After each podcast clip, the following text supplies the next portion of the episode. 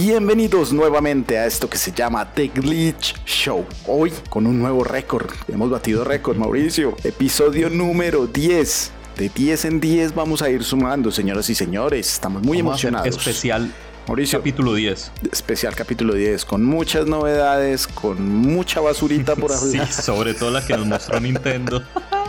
Uy, Nintendo RPG Direct. Que hablaremos me pareció a mí. Pero eso, eso es harina de otro costal. Mauro, ha sido una semana como, como he sentido un vacío, como en noticias. Hay noticias, hay cosas, pero, pero ha sido una semana como de tranquilidad en el mundo de los videojuegos. Sí, sí, realmente estuvo como tranquila esta semana. Quién sabe, está como que la gente como que se está guardando para, para de pronto el E3, para no sé. La gente debe estar como, como elevada, como en la nube. Y hablando de la nube, ¿por qué no hablamos Qué buena el juego en la nube. sí, señor. Vamos a hablar del el juego en la nube. A ver qué es lo que está pasando con todo esto, cloud gaming. ¿Qué piensan ustedes? ¿Es el futuro? The Glitch Show. Como comentaba mi compañero Juan David, vamos a hablar un poco del juego en la nube, de cloud gaming, esta promesa de las grandes empresas que ha estado rondando alrededor de, las cabezas de, Microsoft, de Sony y de otros competidores que pues uno no pensaría en primero que es del gaming, como Amazon y como Google, y que junto a la realidad virtual se ha convertido como en esa gran promesa del novio, ¿no? Como cuando el novio le promete a la novia que le va a bajar la luna y las estrellas y, bueno, pues vamos a ver si realmente van a ser las estrellas o van a terminar estrellados. Juan David, ¿qué opinión te merece el juego en la nube como para ir calentando motores y como para ir enlazando un poquito el tema? Run, run, run, run. Ya calenté motores. Eh, no, ¿qué, qué opino? es el futuro. Para mí es el futuro.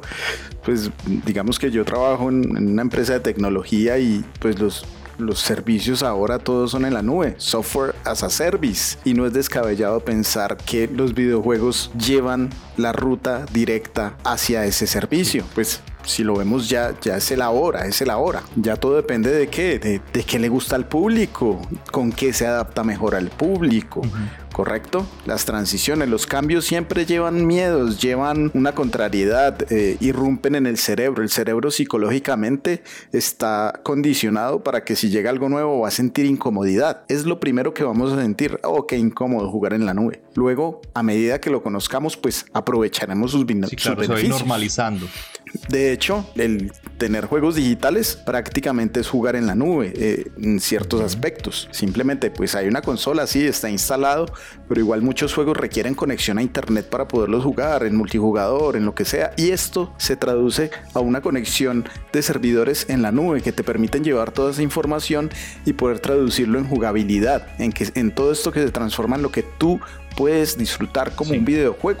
Ok, ok. Entonces, en tu cara, chicos de lo físico. Seguimos con la guerra.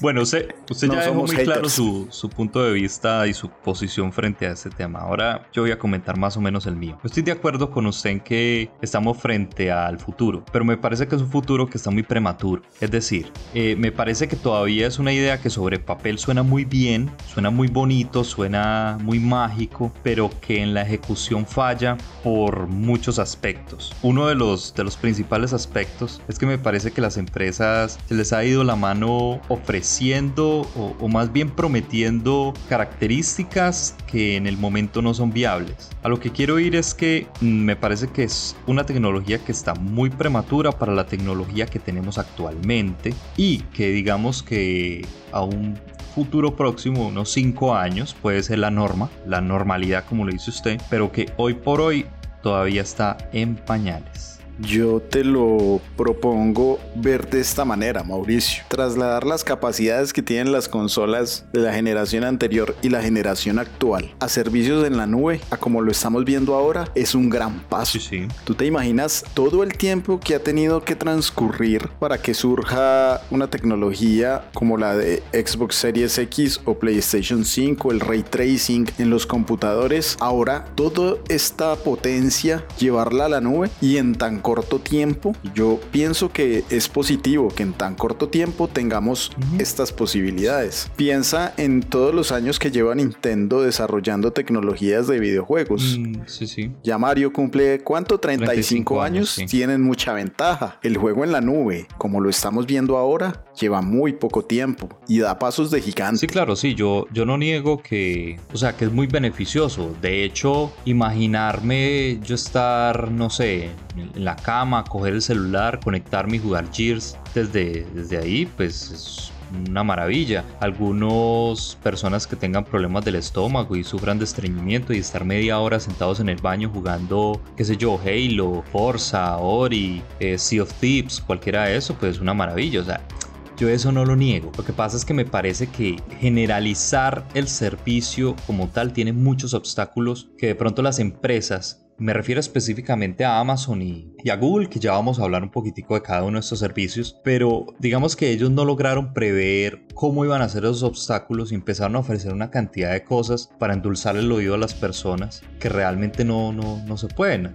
A ver, digamos que eh, poner un poco de servidores, unas super máquinas con todos los juegos para que la gente tenga acceso a remoto de ellos, pues digamos que teoría es fácil. Falta la programación pues detrás de todo eso, ¿no? Digamos que sería fácil. Ahora, la cantidad de obstáculos que hay alrededor de eso es lo que ha hecho que estas empresas no puedan o no se hayan ubicado en el mercado como debería ser. No sé ahí. Bueno, realmente en el futuro próximo o en el ya, ya podemos disfrutar de varias de estas tecnologías. Estamos a la espera de que se cristalicen mucho más otras como Google Stadia y, y Amazon Luna, que ya existen. Stadia ya está funcional eh, ha tenido pues algunos problemas con sus juegos exclusivos. Eh, pues, obviamente sabemos que cerró su estudio de juegos exclusivos y se van a dedicar simplemente a prestar el servicio a, third party. Eh, Amazon Luna está en un early access, no para todo el mundo. Además creo que ellos están asociados con Ubisoft Plus o es, es otra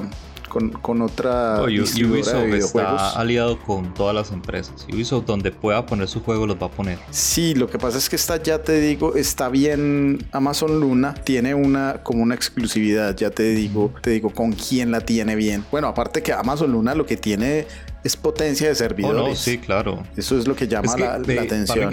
justamente presentan el canal Ubisoft Plus. Puedes tener ese, ese servicio también allí en Amazon Luna. Entonces te, te sigo contando para no perderme. Entonces tenemos unos servicios que ya están funcionales como Google Stadia, como PlayStation Now, como Xbox Game Pass Ultimate que incluye el xCloud y como Nvidia GeForce Now. ¿Correcto?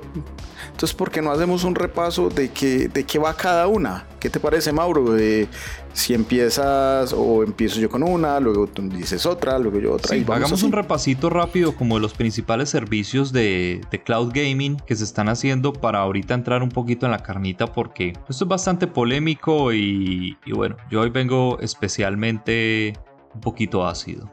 Entonces, el primero que tenemos, el PlayStation Now. PlayStation Now es el servicio de cloud gaming que tiene PlayStation, obviamente, donde tiene pues una serie de, juegos entre los que se encuentra The Last of Us, God of War, Uncharted, bueno, todos sus exclusivos. Ellos exigen una conexión de pues al menos 5 megabytes de velocidad. De hecho, yo creo que ese es el estándar entre todos los servicios que, vamos a ver. Y eh, se paga como una mensualidad aparte del PlayStation Plus. Es correcto. Es correcto, además ha sido criticado porque pues no alcanza las eh, resoluciones que desearíamos. Igual pues es difícil que, que alcancen el 4K, por lo menos en, aquí en Latinoamérica es difícil. Entonces eh, pues hay quejas de que solo llega a correr hasta 720p y pues no es la mejor forma de, aprovechar este le, le complemento un par de cositas, cuesta 10 dólares la suscripción mensual y 25 dólares la, de 3 meses, 60 dólares el, el año. Algo muy curioso es que eh, esta tecnología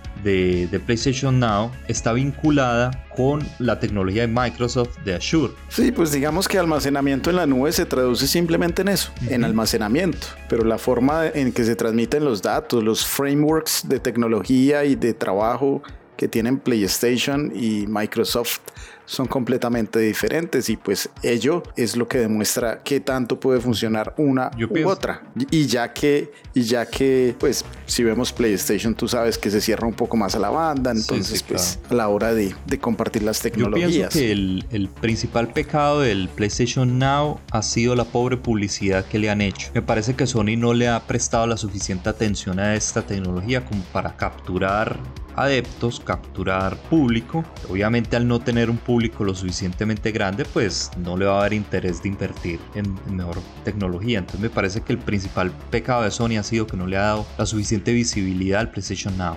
¿Por qué, qué no te parece si antes de ir pues con yo diría que la que funciona hoy mejor por hoy en día, ¿por qué no pasamos antes de llegar a ella y hablemos más bien de, de GeForce, Now, Sí, la tecnología es la Nvidia. Déjame, exacto. A mí me parece excelente lo de GeForce, que tú te imaginas jugando con, con este, o sea, uno prácticamente juega como con los servidores y máquinas y tarjetas de ellos, pero a través de cualquier dispositivo, o sea, no tienes que preocuparte de si tienes Mac o PC, ¿cierto? Simplemente juegas o desde un celular y, y puedes jugar el título que quieras triple A, o sea, ahí puedes jugar Cyberpunk, porque es que no te tienes que preocupar de eso, o sea, puedes jugar lo que quieras porque uno lo que hace allí es, es que como, como no es un servicio donde te liberan contenido como sería Game Pass Ultimate, como sería PlayStation Now, ¿cierto? No, aquí tú simplemente estás como, como alquilando una, una parcelita donde vas a poder jugar, ¿cierto? Y donde como esto se, se, se alinea con las diferentes tiendas, ¿cierto? De, de videojuegos, las tiendas digitales de Steam, Play, Blizzard, bueno, tú puedes comprar los juegos y ejecutarlos allí en un dispositivo independiente pues de las especificaciones que traigan los juegos porque tú vas a tener allá lo mejor de lo mejor. Aquí sí ya te piden más velocidad mínima para pues de internet de descarga, ¿cierto? Tecnologías que estén pues no tan quedadas, no te va a funcionar en Windows XP o en Mac OS Tiger. pero es que el que tenga Windows XP en este momento sí. No falta, viejo.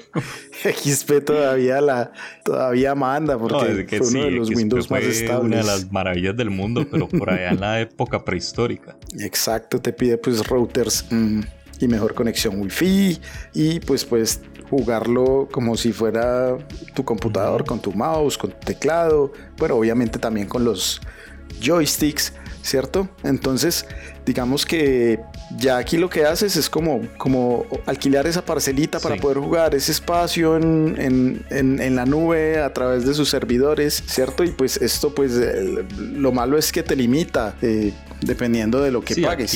Pues la versión gratuita te da una hora por sesión. Eh, la Founders, que son 5 dólares mensuales, eh, te da como te da sesiones más extensas. Creo que de 4 horas, si no estoy mal y una opción de, 25 dólares de 6 meses, eh, que te ofrece pues todos los beneficios de Founders, pero me imagino que con más eh, horas y de pronto algunas exclusivas. Pero te imaginas, a mí ese me encanta, o sea, cuando aquí haya internet genial, o sea, yo, yo he pensado mucho, Mauro. A veces yo digo, yo digo, mí mismo, le digo mí mismo, mí mismo, yo digo GeForce Now, cuando escuché GeForce Now hace varios años, yo dije, esto aguantaría mucho si yo tuviera plata para pagar, porque, o sea, utilizar las mejores tecnologías, por ejemplo, digamos, esta pantalla en la que yo estoy es 5K, que es de un Mac de 27 pulgadas y es 5K digamos yo con, ah, con un buen streaming, con una buena velocidad de, de, streaming, ¿te imaginas? Juegos a 4K aquí deslumbrándome los ojitos. Uf, yo, yo, le creo mucho a GeForce Now. No sé, habría que leer más estadísticticas, pero uy, a mí me encanta y, saber pues que está la tecnología de, gráficas de Nvidia. Es que esa, eh, es, que esa, es, esa es la trampa.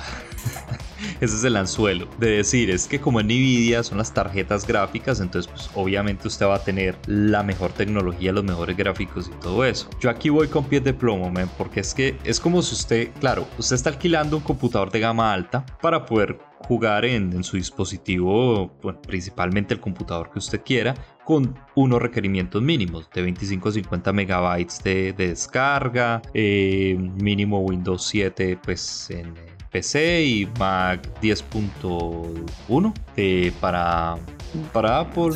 Eh, Mac actualizadito.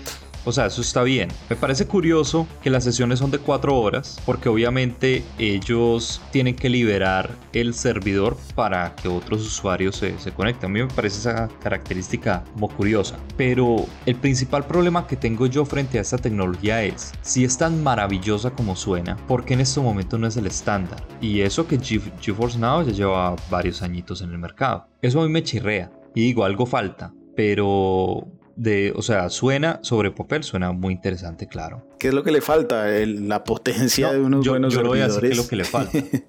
unos buenos exclusivos. ¿Qué le falta? Un juego que usted diga solo está en GeForce Now, pero lo tengo que jugar ya. Y no hablo de Cyberpunk, no hablo de GTA, no hablo de nada de eso. No, un juego que sea único y exclusivo de GeForce, que la gente diga lo tengo que jugar. Pero entonces ahí entra en este círculo de, de la muerte en el que está Google Stadia, que ya vamos a hablar de él donde usted necesita un exclusivo para poder vender su producto, pero para poder usted vender su producto necesita público, pero para tener público necesita un buen exclusivo. Si no tiene lo uno, no tiene lo otro. Entonces, pienso yo que eso es lo que realmente vende un servicio como tal.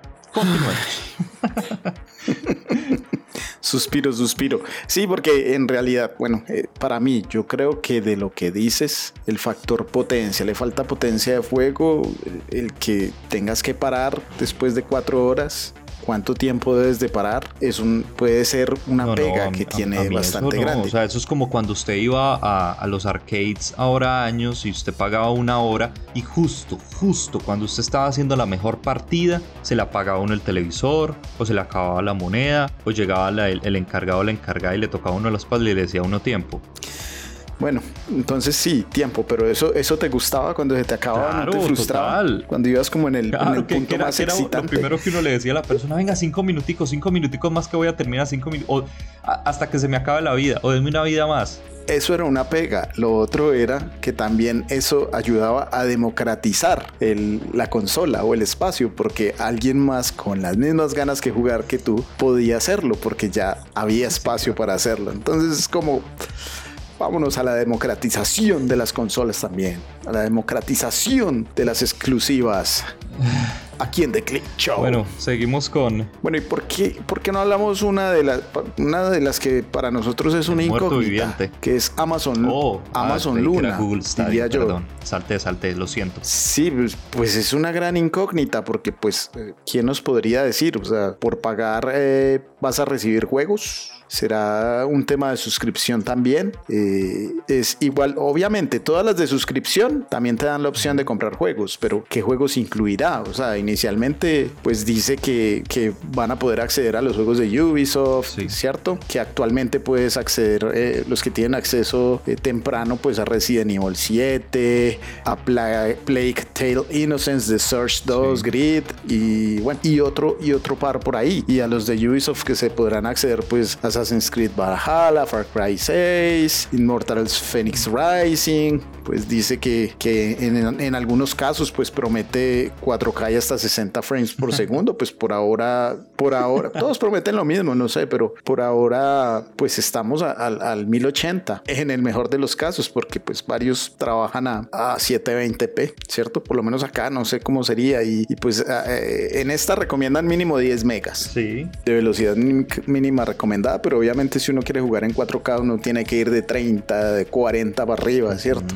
Y hermano, pues esto bajo datos móviles, esto se puede consumir un montón de gigas por hora jugando en Full HD y mira que ahora los celulares tienen una resolución, tienen unas resoluciones que, a ver, te dejan los ojos así eh, brillantes de emoción. Además la conexión, ¿no? Que es a través de, un control eh, exclusivo que llama Luna Controller, similar a lo que sería el control de Google Stadia similar a, cualquier otro control de, del mercado. Exacto. Se conecta directamente a la nube, lo que radica pues en, menos latencia, ¿cierto? Y también dice que se puede jugar con mouse y teclado a través de, de Bluetooth que eso también ayuda a, menor latencia, como que a través de conectarse pues de, de Wi-Fi. O sea, pues Bluetooth me refiero a que se conectan pues los dispositivos, eh, sea la Fire Stick o el televisor, lo que sea, directamente estás conectado directamente con, lo que, lo que Luna. lo que yo sé de, de, Amazon Luna es, bueno, claramente es el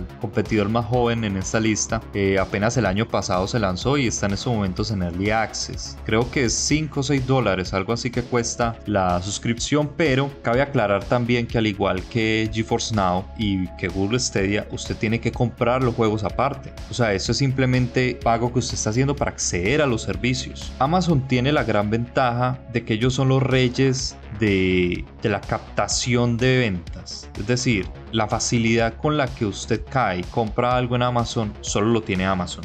Un solo clic, compró. Un solo clic, se conectó. Un solo clic, eh, usted vio. Me refiero pues a Amazon Video y todo eso. Entonces ellos tienen esa gran ventaja de que tienen un público consumidor, consumista a un clic de distancia. Eh, no se ha escuchado mucho de ellos. Amazon Luna también, o sea, volvemos a lo mismo. Estas tecnologías como que no les hacen mucho ruido. Yo no sé por miedo, no sé si es que la estrategia es otra. La verdad como que no se sabe, pero claramente es el competidor que está ahí como, como tratando de capar un poquito lo que, que quiere hacer o lo que quiso hacer Google Stadia en su momento. Sí, otra de las, de las cosas que son un plus para, para Luna es que tal vez eh, integren este servicio con Luna. Pues ya sabes que son eh, hijas de la misma cobija, Amazon Web Services. Entonces, seguramente allí habrá una conexión donde tú podrás interactuar desde un stream de Twitch y conectarte a un juego inmediatamente apenas eh, esté relacionado. Como tú dices, comprar.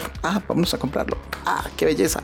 Pero sí, es que tener la opción de comprar juegos digitales puede ser contraproducente porque eh, las personas que son adictas a las compras pues van a tenerla muy fácil. O sea, yo con dinero compraría muchos juegos digitales. Así como, ah, esto aburrido. Sí, juego. Ah, 5 dólares, juego. Eh, ¿Qué te iba a decir? Bueno, ¿y por qué entonces no pasamos a uno que ha sido noticia recientemente por el cierre de sus estudios de juegos exclusivos, que es... El muerto Stadia. Cerebros, cerebros, quiero cerebros. bueno, ¿qué les digo? Eh, Google Stadia, ¿qué es lo bueno y lo bonito de Google Stadia? Pues que se puede hacer streaming, mm. ¿cierto?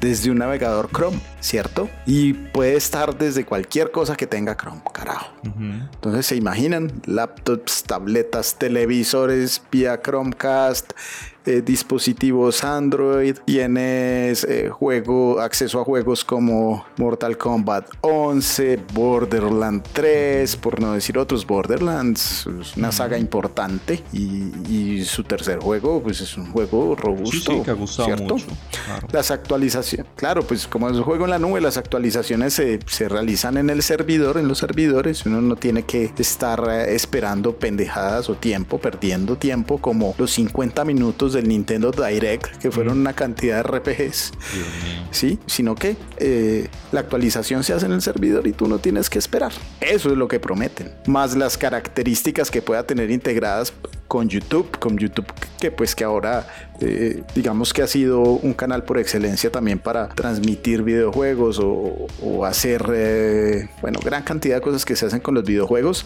sea en vivo o sea pregrabado, pero ahora es en vivo, es en vivo y también pues que promete, no, pues anuncios, seguro que te van a aparecer anuncios, llegará el día que este día sea anuncios que estás jugando y espera tres segundos, un bumper ads no, no, no, no, de Google. Tiro el Chromecast por la ventana, men. Lo tiro. O sea, no, yo, no voy a pagar 60 dólares por un juego para que me salga publicidad de yo no sé qué cara. O sea, te lo juro, se lo tiro por la ventana. No, no, tal vez no, pero seguro habrán modelos freemium que lo permitirán. Ah, veas este anuncio, una punta de anuncios para jugar un juego. No sé, yo pienso en el futuro. Eso no lo dice el papel, eso no lo dicen, ¿cierto? Entonces, este día, pues ya exclusivos, está como en incógnita, eh, ¿cierto?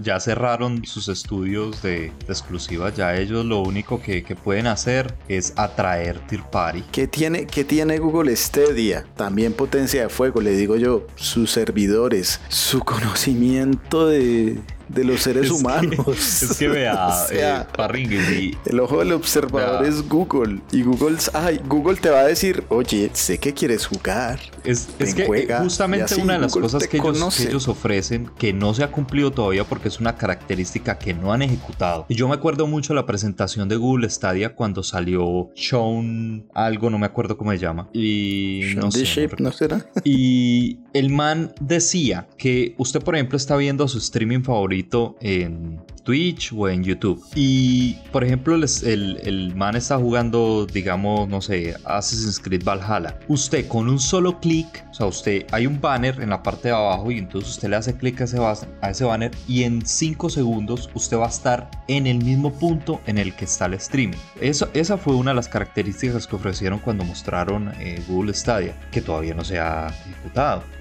No te comprendo, o sea que lo, ve lo que está en el streaming y le da clic y te lleva a la parte del juego. O sea, te adelanta en el juego. En ese punto donde usted esté. Uy, será la única forma de terminarse entonces un montón de juegos. No, es que, es que, vea, es que mira nada más, o sea, ni siquiera hay claridad con eso. Sí, comprendo. Lo que ellos decían era que usted tenía acceso al juego inmediatamente. O usted, por ejemplo, estaba viendo un tráiler de un juego en YouTube y lo compraba de una y, inmediatamente lo podía ejecutar en su navegador y ya estaba. Uy, eso sí, ah, eso, son características claro, que, no se, está claro. se han ejecutado. A ver, yo creo que es lo mismo que intentaba mencionar con, con sí, exacto, sí. Yo veo a Amazon y veo a Google como el niño envidioso de la clase que veía a sus compañeritos con su juguete y iba y traía ese mismo juguete pero pero el más bacano que podía comprar, pero no tenía idea de cómo funcionaba el juguete. Google y Amazon están cometiendo un error garrafal que si no lo corrigen en el mediano plazo les va les va a cobrar la cuenta. Y es el hecho de que ellos no están sabiendo ejecutar o direccionar su visión.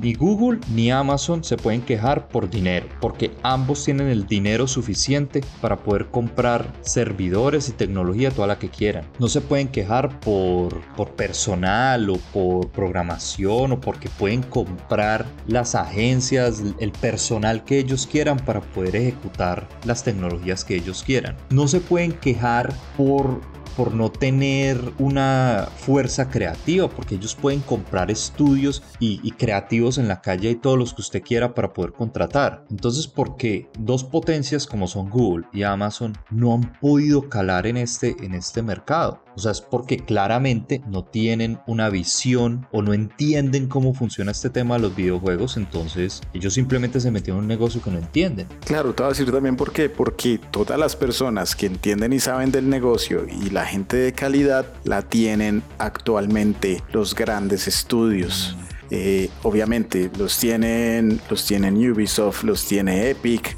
los tiene, bueno, los estudios de, de, de Sony, correcto, los estudios de, de, Microsoft. Y hay poca gente que pueda conocer el negocio y que esté por ahí andando libre y campante sin hacer nada, ¿no? La gente que sabe de esto está trabajando con los que son actualmente. Y tal vez, eh, y tal vez, digamos que es por, por, por el ahora, el ahora que te digo que aunque hay pasos gigantes de, del juego en la nube, todavía falta eso que nos hace irnos a una consola u otra, o a la gente que entra en esas guerras de, de los juegos de fútbol o los juegos de peleas, de, de, cuál es mejor, de todo ese fandom que tienen, y es, y es ese gatillo emocional que nos va a llevar allí, que es eso, eso grandioso que nos va a hacer, hacer parte, hacer sentir parte de algo, ¿cierto? De una comunidad. Pues está la gran comunidad gamer, pero esas subcomunidades, subculturas que la comunidad PlayStation, la comunidad Xbox, la comunidad FIFA, la comunidad de Street Fighter, la comunidad etcétera, etcétera, la comunidad Gears, la comunidad Halo, la comunidad Destiny, la comunidad whatever, la comunidad Fortnite,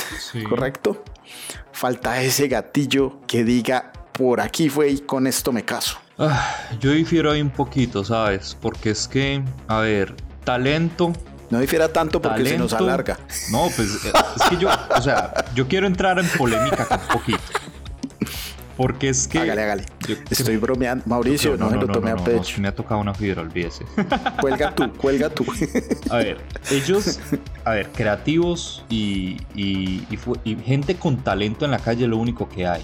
Eh, ellos pueden perfectamente coger talentos de otros estudios como lo hizo Microsoft con The Initiative. De hecho, Google Stadia contrató a esta que fue directora de Ubisoft y se la trajo para que dirigiera sus estudios de eh, sus estudios First Party. ¿Y qué pasó? Nada, nunca anunciaron nada. Entonces por talento ellos no pueden, no pueden quejarse. Claramente es, son los niños gomelos, los niños mimados de la clase que por envidia se metieron en un negocio que no entienden. Por lo tanto no saben qué hacer. Yo a Google Stadia y, y a Luna, y ojalá me equivoque, ¿no? Ojalá me pegue un golpe en la cara, pero yo no le veo más de 4 o 5 años. Y Google es famoso por abandonar proyectos. Ya lo hizo con Google Plus, ya lo hizo con muchos otros. Google es famoso por eso, sin embargo, no sé, no sé, tengo fe, Mauro, tengo fe ciega. No sé si es la miopía que tengo actualmente, pero eh, tengo fe ciega. Estás excesivamente positivo hoy. Blurry, blurry lines, blurry lines. Bueno, este día es una papita caliente, señoras y señores. Esperamos que esta papa eh, emerja y se convierta en una gran mata de papas y, nos traiga muchas satisfacciones. ¿Y por qué no hablamos de la cereza del pastel? De la cereza X del pastel. Aquí sí, eh, desbórdate tú, desbórdate tú en ah. prosa, porque vamos a hablar de, lo que podríamos llamar la, única exitosa. De hecho, pues la hemos probado, es la que más hemos probado. Y hermano, no, ese Xcloud en el celular, el Xcloud. Xcloud. Eh, en todo lado, Digamos que al lado de, del PlayStation Now serían los que mejor posicionados están. Xbox y, aquí, pues tratando de, de, de no untarme mucho de fanboyismo, porque los que me conocen saben que mi corazón le pertenece a Xbox. Y yo pensé que a su señor. No, ya no. Eh... ella le pertenece a otra cosa. Xcloud para mí me parece que es la propuesta más sólida con respecto a lo que ellos ofrecen. Y, bueno, y aquí también nos juntamos un poquito de, noticias porque hace poco eh, se filtraron las imágenes de, del Xcloud en web, en dispositivos eh, computadores, ¿no? En se me fue la palabra, ayúdame. En navegadores, navegadores web. Entonces, eh, eh, digamos que Xcloud en estos momentos está más actual que cualquier otra plataforma. Yo he tenido la oportunidad de probarlo y a pesar de que me hypeé más de lo que debía y cuando lo probé, digamos que quise que me fuera mejor, me parece que es una muy buena tecnología. el principal problema de, de Xcloud y es lo que arrastra el resto de los servicios es la latencia. Para el jugador casual, para aquel que se conecta no sé, a jugar Fortnite o Tetris o lo que sea, o sea que no es un jugador recurrente, no le va a importar mucho, pero para el jugador recurrente, como por ejemplo como usted, como yo, que nos gusta mucho este tema del gaming y tratamos de jugar el mayor tiempo que nuestras complicadas vidas nos dejen, sí es un problema. Eh, la latencia para, para quien de pronto no entienda qué es, es el tiempo en el que usted aprieta el botón y la acción se reproduce en el dispositivo en el juego que usted esté haciendo. Latencia es el tiempo que transcurre intervalo en que presionas el botón y la información viaja entre todo el sistema de Internet a los servidores y se devuelve como una reacción ante tu pantalla. Ese tiempo que se demora y que sientes que pasa entre espichar el botón y ver la reacción de tu muñequito saltando o disparando, entre más tiempo transcurra hay mayor latencia, entre menor tiempo transcurre hay menor latencia. Esto se traduce en que si hay mayor latencia vas a ver cómo reacciona una reacción tardía entre tu muñeco. Si no hay mucha latencia, pues obviamente el, el juego fluirá y se ejecutará de acuerdo a lo que tú prevés que se ejecuta, lo más cercano a estar en una consola. Eh, por favor, continúa Mauricio después de hablar de la latencia con el latenciólogo aquí, Juan Parra, en The Glitch. Esto va a quedar perfecto con la música de Vivaldi o de Mozart de fondo. claro, esta latencia depende de varios factores. Uno, de la conexión a internet, naturalmente, del pin que haya y sobre todo pues de del ancho de banda que usted tenga disponible para, para el juego. En estos momentos hablar de, de, cloud gaming en países que aún no tienen la totalidad, por ejemplo, de la tecnología 4G es impensable. Y la tecnología 5G todavía se demora al menos dos o tres años para implementarse siquiera en un 50%. Entonces, en estos momentos, el cloud gaming se limita a jugar en la casa, con el Wi-Fi de la casa. Entonces, claro, la comodidad es coger el celular Android, en este caso, irse para la habitación y seguir la partida de donde estaba, pero pues O sea, eso más allá de una comodidad, pues no, no, no pasa. Yo pensaría que este servicio es principalmente atractivo para quienes no tienen una consola y por ejemplo, pienso yo, una persona puede tranquilamente comprar el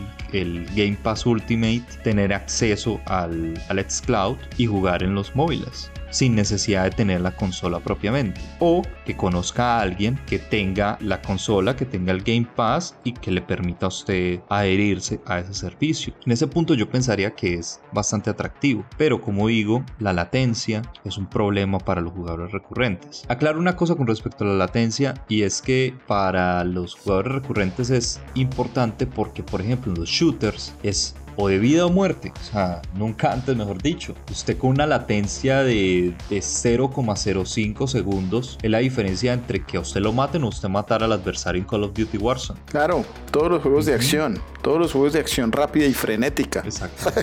Imagínate tú en Fortnite con latencia, tú apuntando a un lado y el muñeco apenas llegando a cierto lado. Desesperante. No, pero realmente, ¿sabes qué es, qué es muy bueno? Es que pues tenemos juegos de gran calidad, o sea, juegos de calidad PC, juegos AAA, precios que se pueden pagar.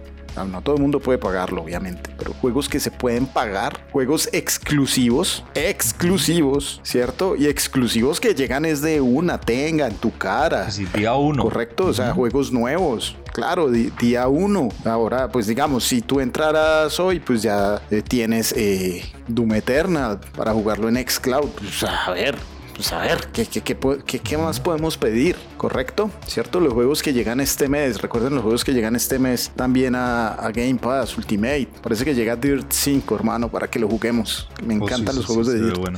Entonces, de esta forma, pues eh, tienes una gran variedad. Android domina el mundo.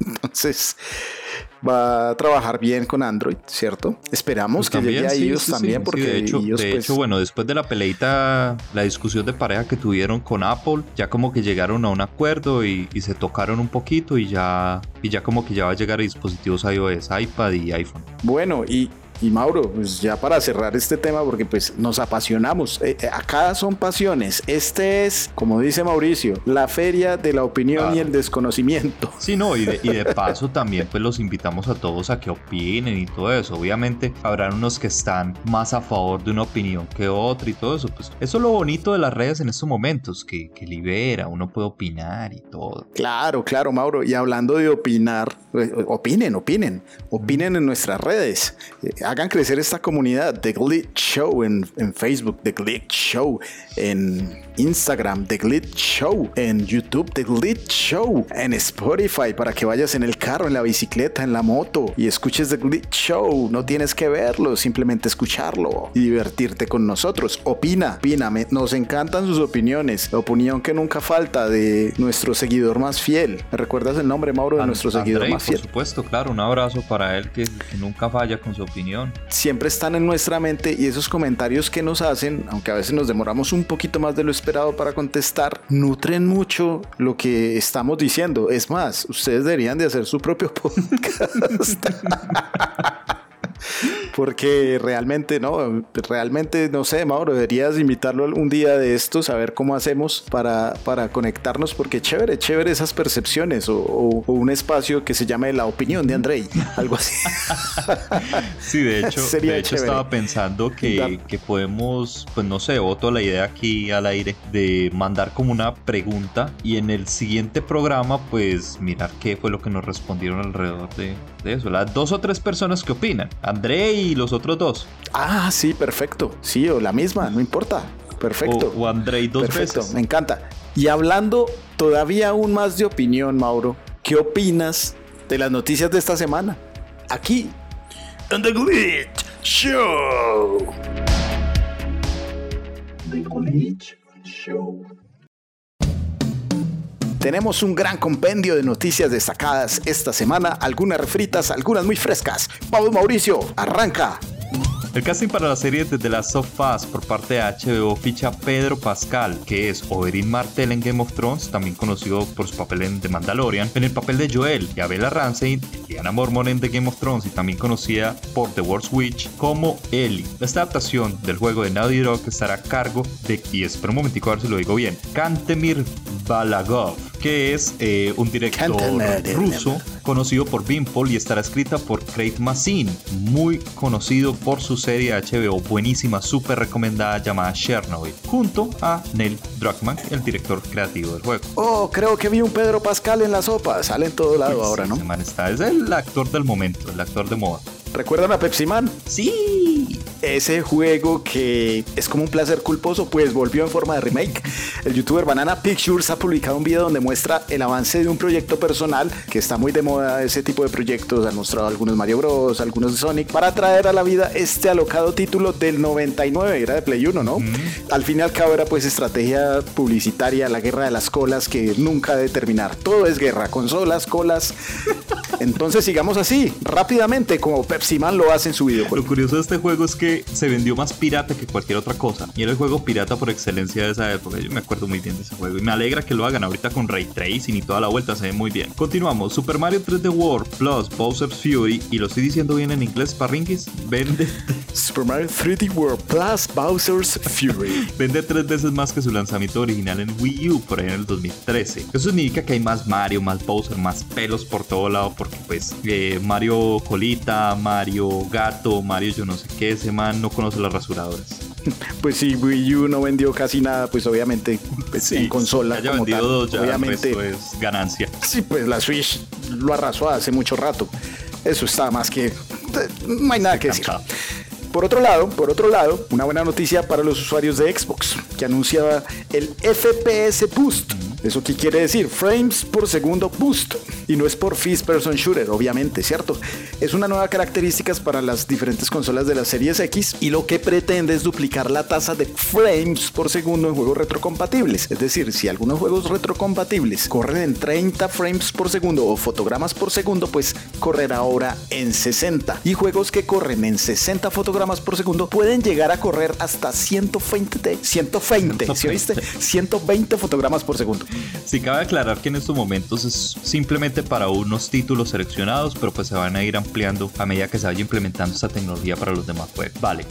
Juegos viejos, pero más rápidos. Mucha atención a esto. Pongan en el radar el siguiente nombre. Instinction. Es un título del estudio independiente Hashpain que aspira a ser el sucesor espiritual de Dino Crisis. Es fotorrealista, tiene acción, tiene exploración, tiene sigilo, tiene survival horror, obviamente, y por supuesto dinosaurios. Todo lo que Capcom no, todo lo que Capcom no le ha dado la gana de hacer porque no ha querido sacar un bendito remake de Dino Crisis. Estamos hasta las tetas de Resident Evil, pero no han querido hacer Dino Crisis. Papi, pero si lo que vende son los zombies y ahora las zombies de, bueno, no, las, vampiras zombies, vampiras zombies, eh, ¿cómo se dice? Vampiras zombies, eh, ah, no, vampiras zombies dominatrix.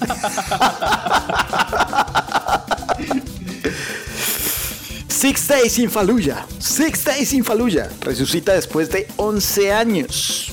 Este juego en su momento no le gustó a, sus productores, ¿cierto? A Konami. Konami otra vez haciendo mm, chambonadas. Konami haciendo la de Konami. ahora una Konamizada. Deberíamos hacer una sección. Las Konamizadas de Konami. Y ahora en manos de Victoria Games. Será lanzado este año después de que pues, fue cancelado por controversias relacionadas. Pues es que este juego es, toca temas muy sensibles. Entonces fue cancelado porque como ahora todos somos tan sensibles, entonces hablaba pues de política, realismo de conflicto bélico, historias muy fuertes muy reales, muy crudas de soldados estadounidenses e iraníes que batallaron contra Al Qaeda, ¿cierto?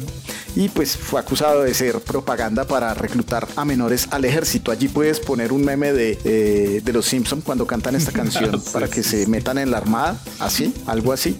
Pero mire que lo, más curioso, lo más curioso de esta noticia es que el juego fue cancelado hace 11 años y en estos momentos que todo es políticamente incorrecto y que la generación de cristal se toca por cualquier cosa, ahora sí lo van a sacar. Entonces es, es curioso, falta ver si realmente lo van a sacar porque lo que están diciendo desde Victura Games es que quieren llevar el realismo, el conflicto bélico, es decir, que no va a ser un Call of Duty, naturalmente, es decir, vamos a ver la fragilidad de los soldados en el campo de batalla. No sé hasta qué punto eso vaya a ser bueno o malo, porque un juego, un juego es un juego porque uno se divierte, no porque uno quiera sufrir.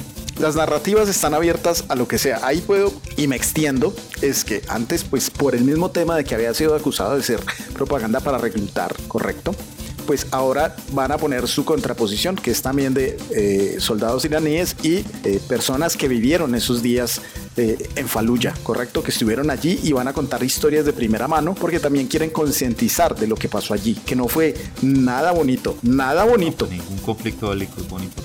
Pero bueno, en fin. Viva la paz. Esta noticia te va a encantar, Parringuis, porque Marvel, Marvel, Avengers no ha muerto. Llega Hawkeye, o conocido más bien como Ojo de Halcón, junto a la actualización de nueva generación. Desde Crystal Dynamics aseguran que esta será una de las actualizaciones más grandes que han hecho y prometen nutrir su título con nuevo contenido muy pronto. Este juego no está muerto. Nada más no le hará avisado. Sin embargo, en su favor, Hawkeye me parece uno de los personajes divertidos, como que me parecen más bacancitos de Marvel en las películas. Es como, no sé, ¿Serio? no es tan ficti, tan fantoche ni nada, es más serio, más, más. Y esa, y esa dinámica con con la vida negra me pareció bacana, no sé. Y en, y en, las, en una de las sagas de Supremacía Board hace un buen papel y, en, y también en, en, en las últimas películas de Misión ah, Imposible. hace buenos papeles. Ella está hablando de papeles como tal. Sí, claro. Y pues el personaje Hawkeye en esa película me parece que está bien trabajado. Y en Old Man Logan. Oh, Old Man Logan es muy bueno. Uf, ahí sí muy bien trabajado. Y, en, y, en, y en varias, pues en el cómic de Old Man Logan y en, y en varios Old Man Logan y, otras Old donde aparece Hawkeye, sí, que, que le dio glaucoma. Por cierto, spoiler alert, queda ciego, ojo de halcón. la ironía de la vida. Sí, bueno, pero me parece bien. Eh, me parece bien que no tiren la toalla. Me parece bien. Y por último, les cuento que perdí 50 minutos de mi vida hoy. Viendo la repetición del Nintendo Direct.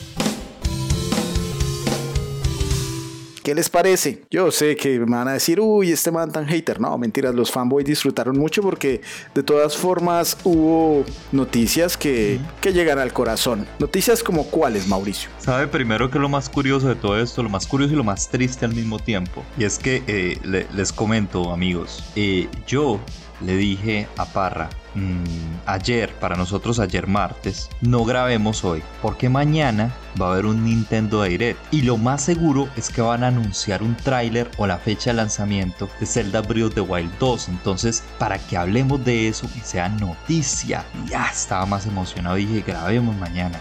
Algunos podcasters escuchas también me mencionaron que esperaban escuchar algo de, un nuevo Metroid o de Bayonetta 3. Es que lo, lo, mm. realmente grave de este Nintendo Direct no es en sí lo que se, lo que se mostró, porque, a ver, entiéndame, no es que se hayan mostrado cosas malas, realmente se, mostraron cosas muy buenas, pero es que Nintendo no había hecho un Direct desde septiembre del 2019. Eh, claro, habían estado mostrando mini Directs y, y Nindy y no sé qué, una cosa y la otra, pero realmente algo grande no lo había mostrado desde el 2019. Cuando anunciaron que iban a hacer un Nintendo Direct de 50 minutos, obviamente las alertas eh, se prendieron y a pesar de que yo me contengo muchísimo con este tipo de anuncios, pues caí, caí, me dejé, me dejé llevar por el, por el hype, me senté con muchísima emoción, con muchísima esperanza de ver cosas muy grandes y realmente es que no, no o sea, no, no estuvo a la altura, no estuvo a la altura.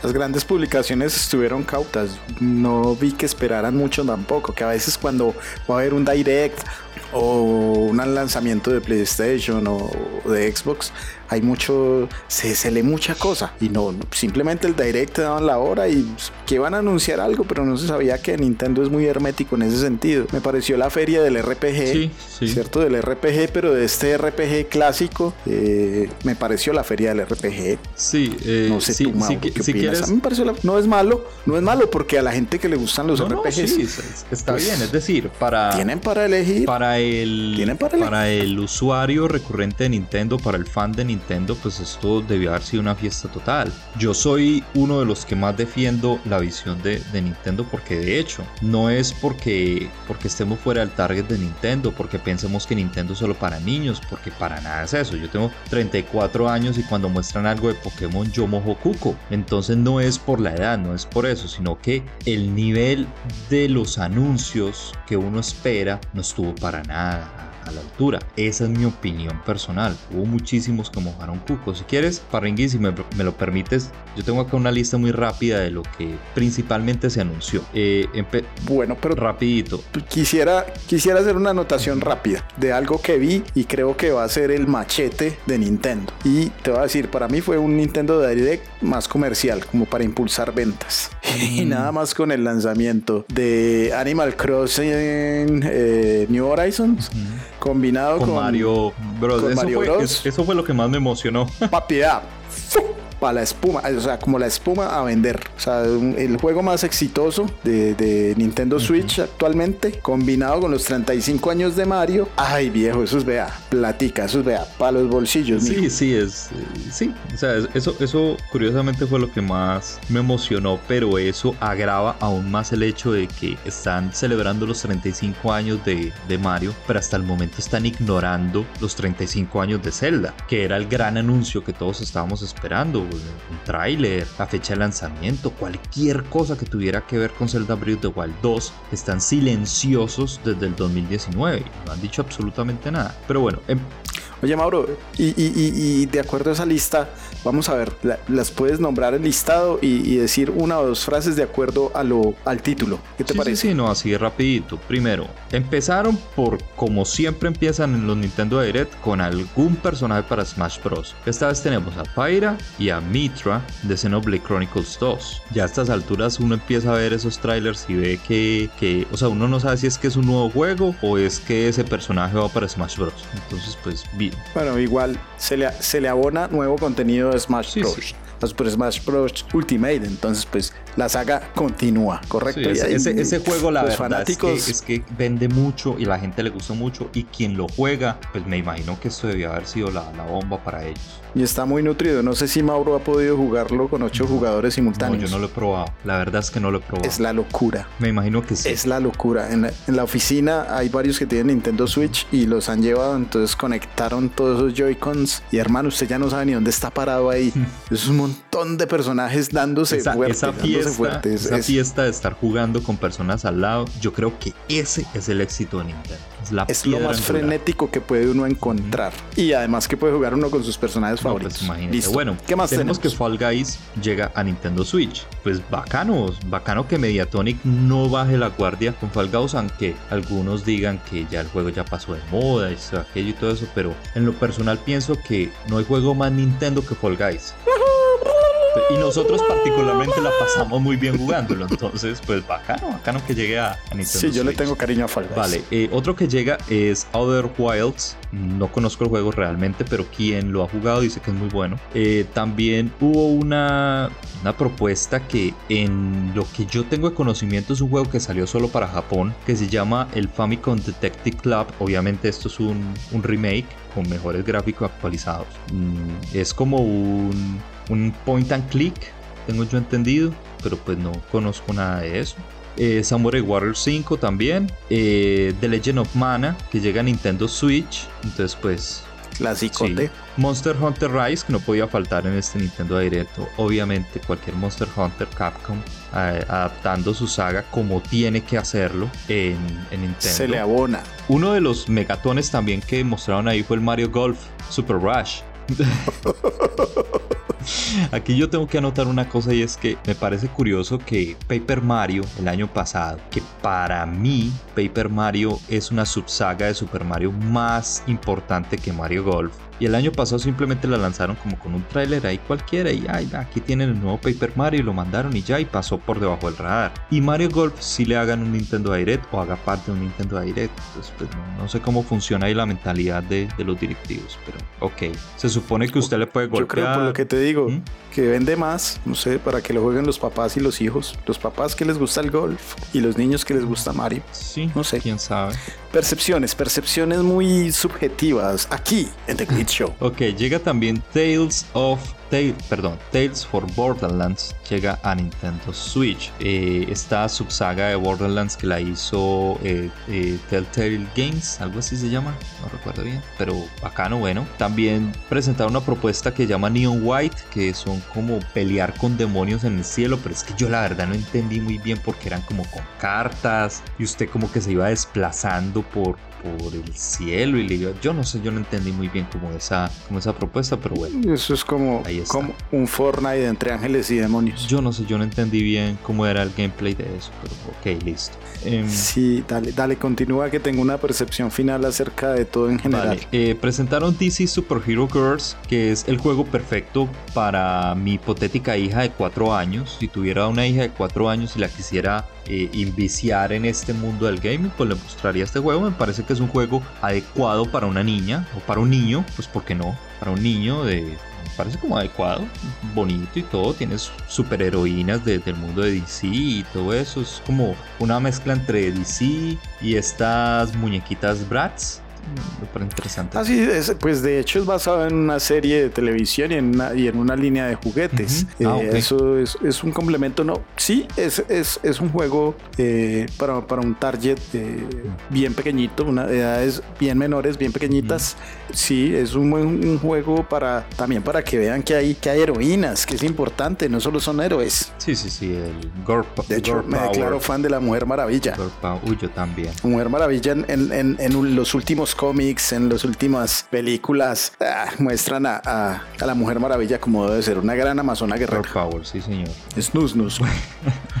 bueno, eh, un refrito, el refrito más refrito del mundo, que es Plantas vs. Zombies, llega a Nintendo Switch. Este Garden Warfare, algo así, llega. Eh, uf, aquí este, junto con el Ninja Gaiden Trilogy, o el Ninja Gaiden, yo no sé qué.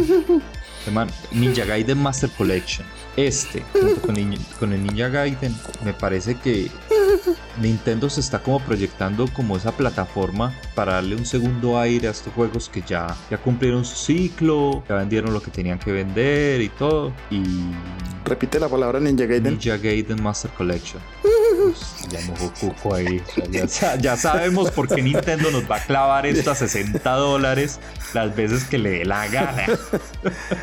Ninja Gaiden fue para mí, claro que todo es subjetivo, ¿no? Todos son amores. Para mí, cuando yo vi Ninja Gaiden, yo, uy, el 3, además que con el 3 les he contado, para que vayan y escuchen nuestros anteriores shows, eh, episodios, descubran cuál es mi fijación con Ninja Gaiden 3 de Xbox 360, ahora en Nintendo Switch. Culpa suya es que nos, siguen metiendo juegos a 60 dólares. Muy bien, sigan.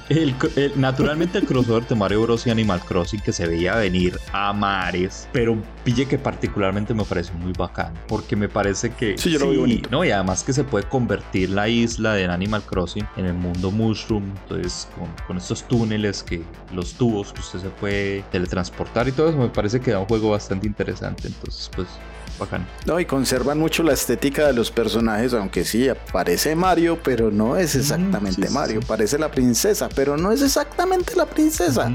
Parece Luigi, pero no, o sea, tienen como todavía su estética de Animal Crossing. Bueno, mostraron eh, un RPG, un JRPG llamado Project Triangle Strategy, que eso se ve a kilómetros, que es Octopath Traveler 2, que es un juego de Square Enix que salió para Nintendo Switch hace 2, 3 años creo, pero se ve a kilómetros. No, no sé por qué no le pusieron Octopath Traveler 2, pero, pero bueno, se ve interesante, tiene unas mecánicas de, de batallas por niveles y en fin, unas movidas que Square Enix son maestros en, en ese tipo de cosas. Mm, Sí, también como algo parecido a lo que uno veía en Yu-Gi-Oh, que es como esas, esas ventajas de mundo, ventajas de terreno de pelea. Sí, exacto. Que si, si prendes fuego en cierto lado o electrificas cierto lado, pues te va a brindar como, como esas ventajas. Sí. Eh, ¿Qué más tenemos? ¿Qué más tenemos en la feria del RPG? Eh, eh, anunciaron Star Wars Hunters que pues no me quedó claro exactamente qué era, me dio la impresión de que era como un Battle Royale, pero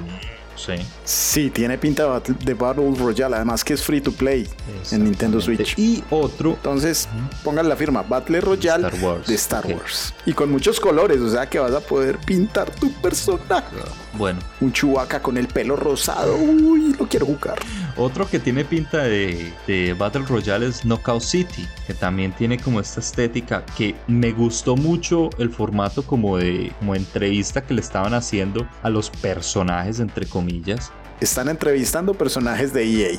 Sí, sí, sí, es que. Pero cuando los llevan a la acción, son sus avatares. O sea, son avatares jugando con avatares. Ahí está clarísimo el, el, el que el soldado de Call of Duty. Está clarísimo, clarísimo el, el de World of Warcraft. Obviamente la princesa es Peach ahí apareció eh, un jugador como de fútbol americano, creo recordar, o de béisbol. Ah, sí, es que, es que lesiones, el hombre lesiones, qué risa. No, no, algo así traducía. Estaba La traducción. Vamos a ver a ver qué pasa. Es de EA también este juego. Finalmente, eh, finalmente creo que debe ser free to play, porque pues yo no le metería plata, pues a, eso parece un Battle, Battle Royale PvP, pero de al estilo Dodgeball futurista. ¿Sí sabes qué es el Dodgeball? Este juego donde uno se tira la oh, sí, sí, como sí, quemados. Sí, sí, sí, como quemados, sí. Eso pensé Míralo, y es eso, es un juego de quemados, futurista, Battle Royale, PvP. Sí, EA, EA no baja la guardia en querer incursionar en, los Battle Royale. Miremos a ver cómo le va con este. A lo mejor la sacan del estadio, pues Nintendo Switch es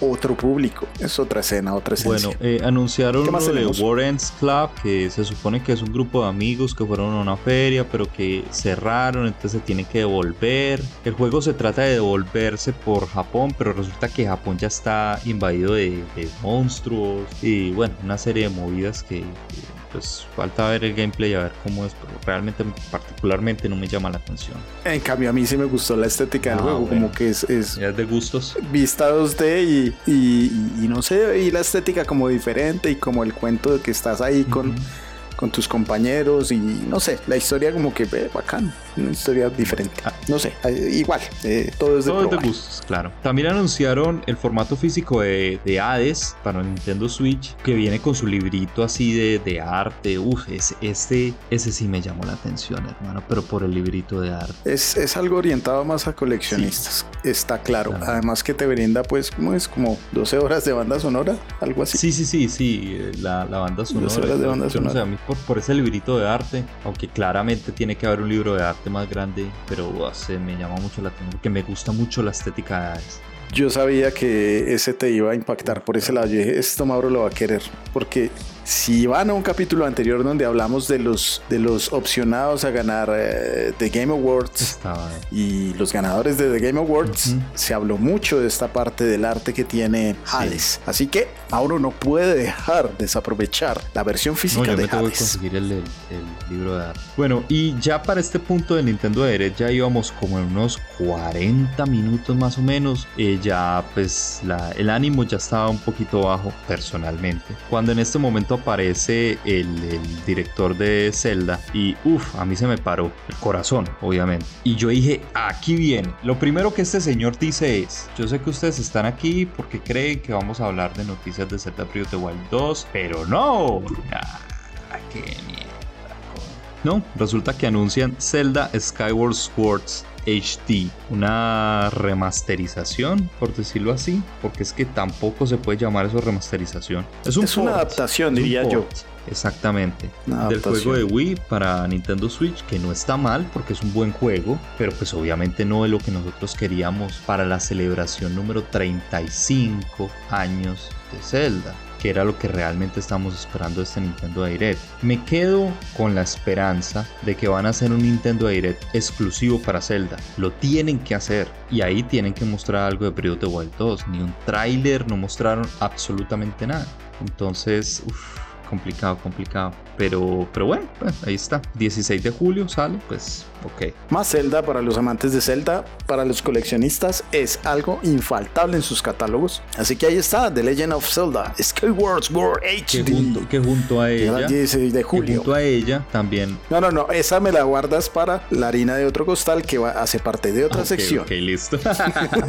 Spoiler alert. Y por último, y por último, y es muy curioso porque Nintendo siempre empieza con un megatón y termina con un megatón en la mente de ellos. Eh, anunciaron Splatoon 3. Bueno, para los que jueguen Splatoon eso tiene que ser una locura. Yo sé que Splatoon en Japón es muy grande, gigante y la gente le gusta mucho y todo el tema. Entonces, pues me parece que para quienes les gusta Splatoon esto debió haber sido una noticia bastante grande.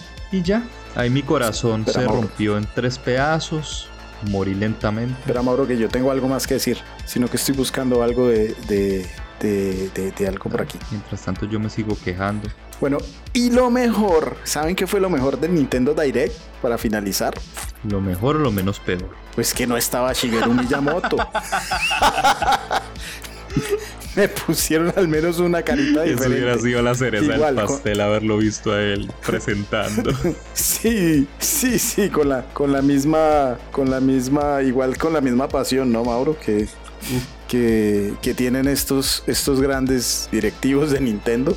A mí me, a mí me parecía muy chistoso porque el man, cada, el, director, es, yo no me acuerdo los nombres de ninguno, man. Yo soy malísimo para los nombres. Porque el man salía preguntando, hola, ¿cómo va todo? Hola, ¿cómo está? Hola, yo no sé qué. Y yo en mi mente decía, qué mierda, una mierda. No, me da, me da risa cuando sonaba el chasquido de los dedos porque como que no sincronizaba el que tenía que hacer con, con o sea, en, en, el directo sí, porque ahí le cuadran el sonido, eso es un pregrabado. Cuando el man chasquea, cuando él escucha el sonido del chasquido de los dedos en el estudio, que seguramente está, cierra los ojos y se asusta. Hay un par donde fue buenísimo. fue el sonido estás en los ojos, no en los dedos. Resalto dos cosas, ¿no? La forma en que piden disculpas. Miren, miren, miren la, la forma en que lo hace Nintendo con simplemente con algo que ellos ni siquiera que no han no han hecho spoilers ni han dicho vamos a sacar el juego ni lo sacaron ni lo sacaron mal y nos y no simplemente sabemos que esperaban algo pues que no hemos no hemos dicho que íbamos a anunciar ni nada pero les pedimos disculpas mientras lo hacemos disfruten esto. ellos, nos dan un contentillo para que para que paguemos aún más. Ellos sabían cosa que no hace si Project Red. No, ellos sabían la diferencia de cultura. ellos sabían el agua que los iba a mojar. Eso es humildad. No ellos sabían el agua que les iba a mojar. Ellos sabían que cuando iban a anunciar un Nintendo de aire todo mundo se iba a poner a hablar de Zelda Breath of the Wild 2 ellos ya lo sabían. Entonces lo que hicieron fue lavarse las manos decirle, decirle al director de Zelda, venga, venga, venga, grabemos acá un videito rápido, pida disculpas, diga que todavía no tenemos nada, pero hágale, hágale. No, no, a mí me parece, me parece una, una gallardía lo que hicieron, es gallardo. Es gallardo porque además de que piden disculpas, te meten un juego ahí, ah, portiémoslo, saquémosles plata mm. y pedimos disculpas. Y, ganamos todos. pero, pero no, me parece chévere lo que hicieron. Es una disculpa más sincera que la de CD Projekt. Ah, no, eso sí, estamos totalmente claros. Sí si no hay punto de comparación. Y hablando, hablando para cerrar, hablando de The Legend of Zelda, más sorpresas que trae, ¿por qué no vamos a nuestro estoy hablando ¿Por qué no vamos a nuestros recomendados? Aquí en The Glade Show, Mauro tiene unos muy especiales y yo también. Recomendados. Juan David, Hoy vengo Señor. un poquito misterioso, porque resulta que tengo un recomendado que ha estado ligado con el misterio desde hace muchísimos años. Resulta que no sé cuántas personas, pero yo pensaría que un porcentaje muy grande de personas que nos gustan los videojuegos, los cómics y el anime, nos gusta también el misterio. Pues resulta que esta semana me vi una serie en Netflix que ha sido muy sonada, que, la han publicitado bastante y que va muy ligada al tema de, del misterio. Estoy hablando de Crime Scene The Vanishing at the Cecil Hotel. Más o menos les voy a contar sin spoilers de qué se trata la serie. Es una serie de cuatro capítulos, es un documental producido por Netflix que habla sobre la desaparición de esta niña que se me acaba de olvidar el nombre. Ya le digo. ¿Es un documental? ¿O es una serie? Ah, Elisa Lam fue la estudiante. Exactamente. Una estudiante canadiense de origen chino. Exactamente. Eh, creo que falleció en, condiciones extrañas hace unos cuantos años durante su estadía en California. Resulta que eh, esta estudiante canadiense desapareció durante casi 20 días, no se sabía de nada, toda la policía de Los Ángeles estaba detrás buscando porque además en el mismo documental cuentan de que el Hotel Cecil se encuentra en una zona de Los Ángeles pues muy peligrosa que llama Skid Row. Y pues naturalmente lo primero que la policía piensa es que ella puede estar secuestrada o en peligro esto de aquello y empiezan a buscarla de una manera impresionante hasta que los mismos eh, huéspedes de este hotel empiezan a notar que la fuerza del agua de, los grifos se está reduciendo y que el agua tiene un sabor como chistoso, como raro. y resulta que la susodicha muchacha apareció ahogada en uno de los tanques de alimentación del del hotel. ¿Cómo llegó ahí? No se sabe. Resulta que el último video donde aparece Elisa Lam es en el ascensor del piso quinto y miento, del piso 13. Y resulta que ella se comporta de una manera muy extraña. Entra, eh, mira a su alrededor, mueve todos los botones, mueve las manos rara. Parece que estuviera interactuando con algo, pero nunca se ve con qué es que está interactuando. Y este video que dura 50, 50 segundos mm, es el último video que, que se tiene de ella con vida. A partir de ahí es un misterio total cómo fue que ella llegó a esos tanques de agua cuando aparentemente no tenía un acceso fácil. En la serie tocan temas como asesinato, tocan temas obviamente paranormales y es una serie que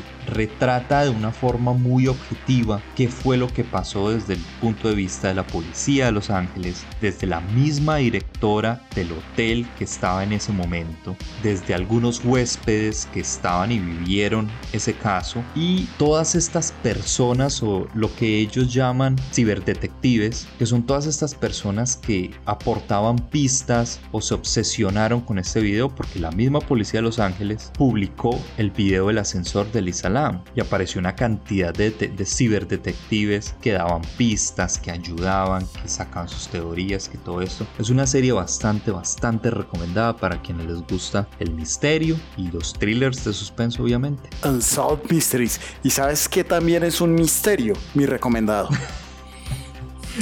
¿Sabes? Es misterioso que Nintendo, después de que ha sido demandado, eh, una demanda grupal en Europa por eh, tener controles defectuosos misteriosamente en el Nintendo Direct saca unos controles de edición limitada o exclusivos relacionados a lo que les mencionábamos y no les quisimos spoilear en la sección anterior, anterior eh, unos controles, unos Joy-Con eh, de Legend of Zelda Skyward Sword HD. Estos controles son, vea, eso es porno para coleccionistas de Nintendo y amantes de Zelda. Yo los quiero. ¿Por qué? Ah, yo también, ojalá salgan para Xbox. ¿Qué te iba a decir? No, son para qué, no. Están bien jalados, tienen detalles de la estética del juego, de las decoraciones del juego, de la espada, eh, del escudo, la, trifuerza. obviamente. Eh, vienen en, pues en las imágenes se ven como una sutil gama de color donde uno es más oscuro y el otro es un poco más vibrante correcto. Y hermano, pues, ¿qué más recomendado que esto? O sea, esto es un infaltable en la colección de Zelda, infaltable en los grandes coleccionistas o acá pues, estas personas apasionadas que no pueden dejar un solo detalle cuando se trata de Zelda o de Nintendo Switch. ¿Qué te parece mi recomendado, Mauro? Cortico, conciso, donde no tenemos mucha más información y es lo que es un control relacionado con Zelda, caja muy bonita, eh, estará disponible a partir de julio 16, así que aguanten un poquito, tienen tiempo de ahorrar. Esperemos que estos controles sí salgan buenos, que no sigan esa línea de controles eh, defectuosos que lleva ahora Nintendo y que lleva ahora eh, PlayStation y que mm. todos podamos disfrutar de la mejor manera aquí en Colombia y en el mundo y en The Glitch Show. Es nuestro deseo para ustedes. Esto claramente es cocaína para los coleccionistas, para los fans de Nintendo. Esto yo los quiero, yo los quiero. Y bueno, amigos. Como dirían las abuelitas, dejen ese bazuco electrónico, mijitos, que les va a fritar el cerebro. Y bueno, amigos, con esto eh, damos por terminado este episodio número 10, lleno de muchísima información, debate, cositas bacanas para que puedan ustedes eh, comentar, opinar y todo eso, como siempre invitándolos a que participen. perdóname, pero discúlpame, no, hagamos otra versión más alegre de despedida. Comienza, por favor, invítalos, por favor, atrae el público, llénalos de felicidad, no los mandes tristes para la casa. No, pero ¿por qué tristes? no, yo hablo así. ¿Estás llorando? No, no, no, no, Dime la verdad. Así. Por cierto, eso me recordó que usted en estos días me dijo que, que le habían dicho que yo era creído. Parce, eso a mí me dolió tanto, tanto. No, yo no soy creído. Me tocó, con, me tocó consolarlo como tres horas. No, yo, no, yo no soy creído. Yo, yo doy la apariencia de que soy creído, pero yo soy chévere. y van a ver, y es verdad. no, muchachos, recuerden, recuerden eh, Mauro los quiere, Mauro, Mauro los, los adora. Muchachos, ya somos 42 suscriptores en YouTube. Eh, requerimos 100 suscriptores para poder seguir avanzando con ciertas configuraciones del canal. Así que por favor, pues suscríbete, danos like, síguenos. Eh, estamos en YouTube, Facebook, en Instagram, en Spotify con The Glitch Show. hagamos crecer esta comunidad. Ya somos 42 suscriptores. Saludos a Andrei, saludos a Jonathan. Nos encantan sus comentarios comentarios que nutren esta comunidad. Es importante tenerlos allí. Cuéntanos, por favor, cuál fue tu lanzamiento favorito de la Nintendo Direct. Eh, ¿Cuál es tu servicio en la nube de videojuegos favorito? ¿Cuál te gustó más? ¿Cuál crees que promete más? ¿Cuál sería tu recomendado para nosotros? Escríbelo aquí en los comentarios. No solamente tienes que opinar sobre los temas principales, puedes opinar un recomendado para nosotros que quieras que lo mostremos en el próximo episodio. Dialoguemos sobre ello argumentemos y disfrutemos juntos esta gran comunidad, esta gran pasión, este gran gusto, porque al final es eso, un gran gusto, los videojuegos. Mauro, nos estamos jugando. un abrazo viejo. Qué buen programa. Sí, sí, muy divertido muchachos. Nos estamos jugando y hasta la próxima. Papá.